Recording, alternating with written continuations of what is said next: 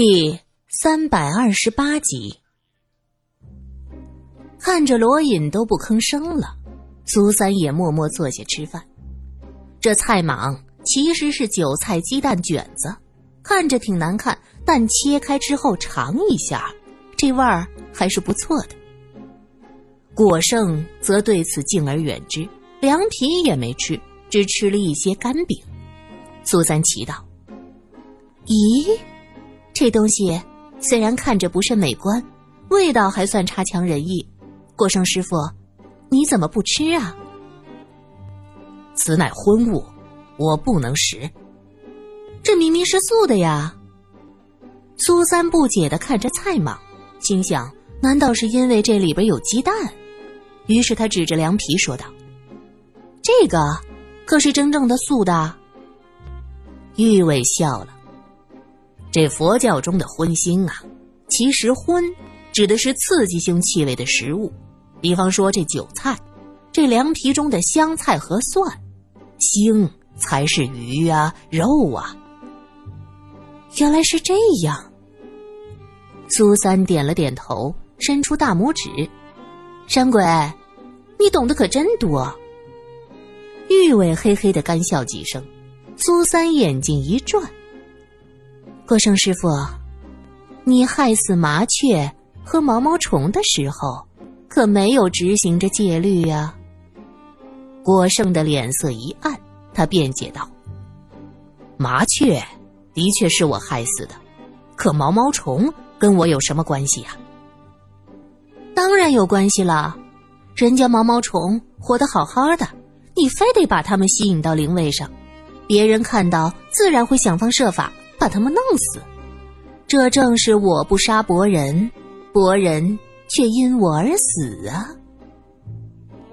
果胜被苏三问得哑口无言，只能低头大口的吃着饼干。匹夫无罪，怀璧其罪呀！玉伟感叹了一声。就在这时，听到一边的两个食客低声说道。牧师说了，只有将那些东西交上去，才能得到上帝的赦免。可这些东西，哎呀，我也是左右为难呐。那些东西，牧师，这些字眼传到苏三的耳朵里，他屏息凝神，仔细的听着。卖给那些贩子，是能得些钱儿。可我们教区那边已经有兄弟知道了，这要是传到牧师的耳朵里，我们以后怕是不能在教区了。另一个人说着：“哼，不在就不在，教区能给我们什么好处啊？哎，可不能这么说呀！当初没有牧师和教堂资助，我们哪能活得下来？知恩要图报。可是牧师。”要拿这些东西做什么？那些个铜器又不能当吃当喝的。哦，也许供奉给上帝吧。咱们供佛也得用器具呀。两个人嘀嘀咕咕议论了一会儿，吃完饭结了账就走了。苏三说道：“他们好像在谈论挖到了什么东西。他们说的教区应该就是沈良负责的。”罗隐已经吃完了，他点了点头说：“不错，这儿到三元的教区都是沈良负责。看来是沈良要求这些人交出什么东西，必然是古物。”他喃喃的说道：“山鬼说的对呀，匹夫无罪，怀璧其罪。若这其中真有一个文物走私渠道。”那么，以沈良的身份和职务，就是最好的掩护。他们吃过饭，按照小二的指点，罗隐在一家杂货店花了一些钱打了电话。苏三并不知道罗隐是打给谁的，只见他放下电话，脸色很严肃。苏三问道：“怎么了？那辆车到底是哪里的？”玉伟惊道：“哎，你都能猜到？”他在问那辆福特车。我问过了，那车是美国商会的。几个人都清楚，能和美国商会扯上关系的，也就只有沈良了。看来果胜说的都是真的。沈良和一个境外走私组织有着千丝万缕的联系。前往扶风的路并不好走，公路很窄，坑坑洼洼的，吉普车一路颠簸，在深夜时分才开到了法门寺。今天晚上有很好的月色，只见这寺院门前很普通，砖墙上长满了野草，院子里一座倾斜的塔因为年久失修，上面也隐约可见荒草。法门寺建立于东汉明帝十一年，周魏以前原名叫阿育王寺，隋朝改成诚实道场，唐初改名为法门寺，被誉为皇家寺庙。据史料记载，说该寺早年曾经供奉过释迦牟尼指骨舍利，成为我国古代四大佛教圣地之一。唐代尊奉法门寺佛指舍利为护国真身舍利，曾有八位皇帝每三十年开启一次法门寺的地宫，迎舍利于皇宫供养。唐代之后。中原是战乱频仍啊，有很多别有用心的人打过这个舍利的主意，法门寺多次遭遇灾难，可这舍利却始终没有找到。后来人们说，是因为战乱惹恼了佛陀，收走了神迹，这舍利就此不翼而飞了。玉伟正低声向苏三讲着法门寺的历史。果圣走上前去，拎着门环叩击几下，沉重的木门吱呀一声开了。一个和尚探出头来：“师弟，梁清师兄，打扰了。”进了寺院，果圣大概谈了一下苏三等人要探望朗月大师的意思。梁清说道：“师傅已经料定你这几天会到。”现在就随我前去吧。众人跟着梁青向后院走，玉伟低声问罗隐：“哎，怎么这个朗月大师会知道我们要来呢？”罗隐摇头：“不是我们，是指的果圣一人。”哎呀，这法师可真厉害，连这个都能算到。苏三在一边忍不住横他一眼。可惜夜色下，玉伟没看见。你笨呐！朗月大师是西北著名的佛学大师，座下弟子对他十分的恭敬。朗月是定然知道国圣的一些私人情况，听到沈家闹鬼的事儿，就很自然的和自己的弟子联想到一起了。玉伟闻言，啊的叫了一声，两个和尚却没回头。玉伟吐了吐舌头。哎呀，修行成这样，雷打不动，也真是无聊呢。罗隐拍了他一下：“这是什么地方？老实点是啊，这是一座千年古刹，虽然经历千年的几度兴衰，但这青砖小路，也许当年就曾经恭迎过唐朝皇帝的车驾。岁月已经远去。此地的盛景不复存在，但是每个人都该存一份敬畏之心吧。苏三这么想着，一行人从塔底下走过，有晚风拂过，佛塔叮当作响，像是在赞成罗隐的话。他们来到后院的一间禅房，梁青说道：“请稍后。”接着自己开门进去。有悠悠的檀香味儿从门缝里传过来。过了一会儿，梁青开门说道：“请进吧。”果圣进去就跪下叩拜师傅。只见榻上盘腿坐着的白胡子僧人，面目慈祥。待到果圣拜完，他说道：“你犯戒了。”是，弟子犯了嗔戒。出家人本该六根清净，可弟子想到表姐生前送来的信，字字泣血，实在是不能忍。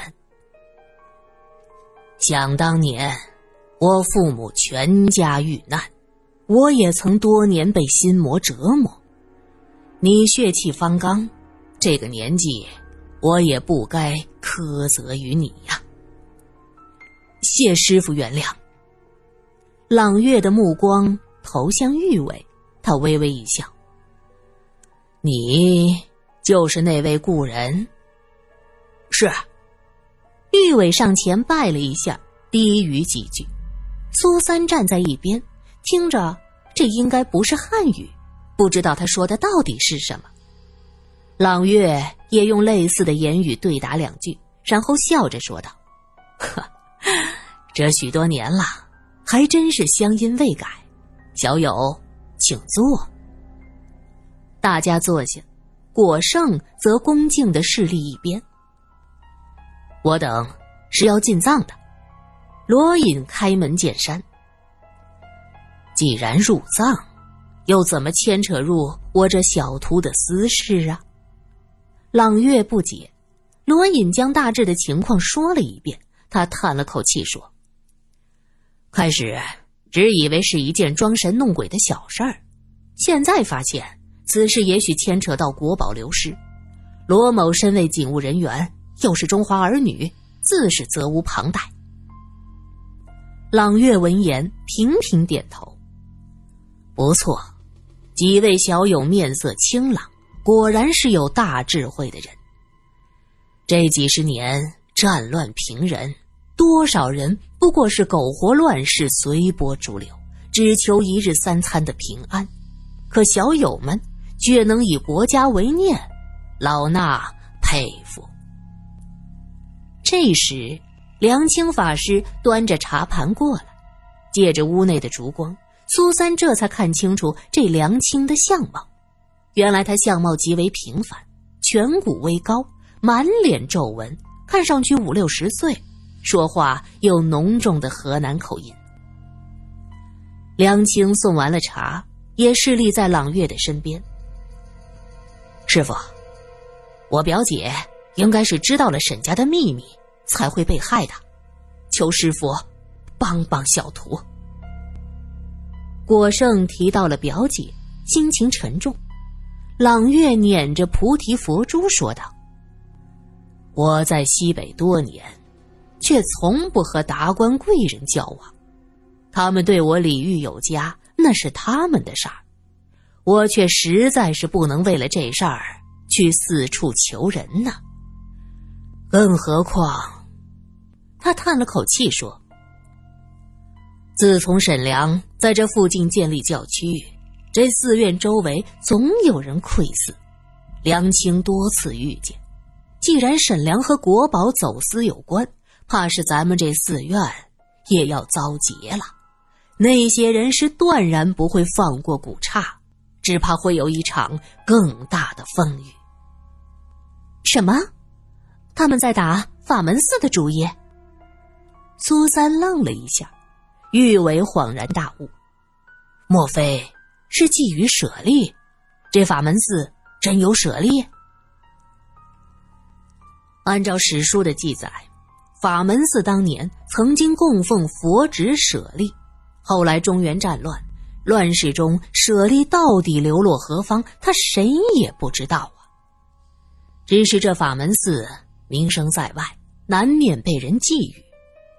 朗月叹了口气：“世人只为舍利是宝物，却不知这是圣物。战乱年代是不会面世的。”除非海晏河清，天下太平，舍利才会重新出现，佛光普照，利国利民呐。罗隐点了点头说：“大师是如何看待这件事儿的？”朗月看了看果圣，见他这个弟子眼睛红肿，微微一笑：“这虽是俗事，却非一人一家之事。”这柳氏的死已经远非果圣俗家亲友事情，而是关系到国宝的安危。如果你们要做什么，就放手去做吧。”他平静的看着众人，又加上一句：“至于你们西行要做的事儿，老衲自当全力相助。三位是有福报的，阿弥陀佛。”大家跟着梁青走出禅房，忽然就听着远处传来闷闷的声音。玉伟吓了一跳，他连忙问：“是谁在放炮？周围有土匪？”梁青摇摇头，无奈的说道：“这是盗贼，又在破坏周原上的墓葬了。可惜呀，可惜呀，多少国宝重器就这样被盗走了，也许还会被破坏。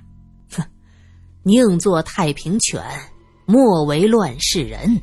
这地底下的宝物，又何曾不是如此呢？”这闷闷的声音，在暗夜中听得人心中发寒。罗隐抬头看看天空中一轮明月，他不由得感叹道：“在这样的月光下，做这种龌龊的事儿，我们竟然和这样的人同为中国人，真是汗颜。”梁青笑了：“施主，这种事儿我见多了。这周原别的没什么，就是黄土厚。”都说哪儿的黄土不埋人，偏偏这关中黄土埋的都是帝王将相啊！先人都埋在地底下，解脱了便一了百了。可这地上的人要吃饭，要过活，实在是没办法，就只能打着地底下人的主意。这也叫冤冤相报，一切是命中的劫数啊！哎呀，这些帝王将相，怕是做梦也想不到死后还不得安宁。玉伟也有些感叹。梁青带着大家向后面走，一边走一边说道：“按道理已经是这等时候，该留几位施主在寺内歇息才是，只是有女施主，实在是多有不便呢。”说着，双手合十。果圣说道。这么晚了，师兄，此刻叫他们去哪里寻找住宿的地方呢？这扶风县本就没有多大，法门寺所在的地方又是县城一隅，这深更半夜的，根本就无处投宿呀。梁青则正色道：“寺内不能收留女眷，国胜，你难道不知道吗？”国胜有些为难的看着苏三。可是，师兄，苏三心道：“这梁青看着五六十岁，果然是个老顽固。”却听得梁青继续说：“女施主可以住在后院门处，那儿有一间小屋。”郭胜问：“呃，那不也是寺内吗？”梁青装作没听见，继续带着大家向后院走去。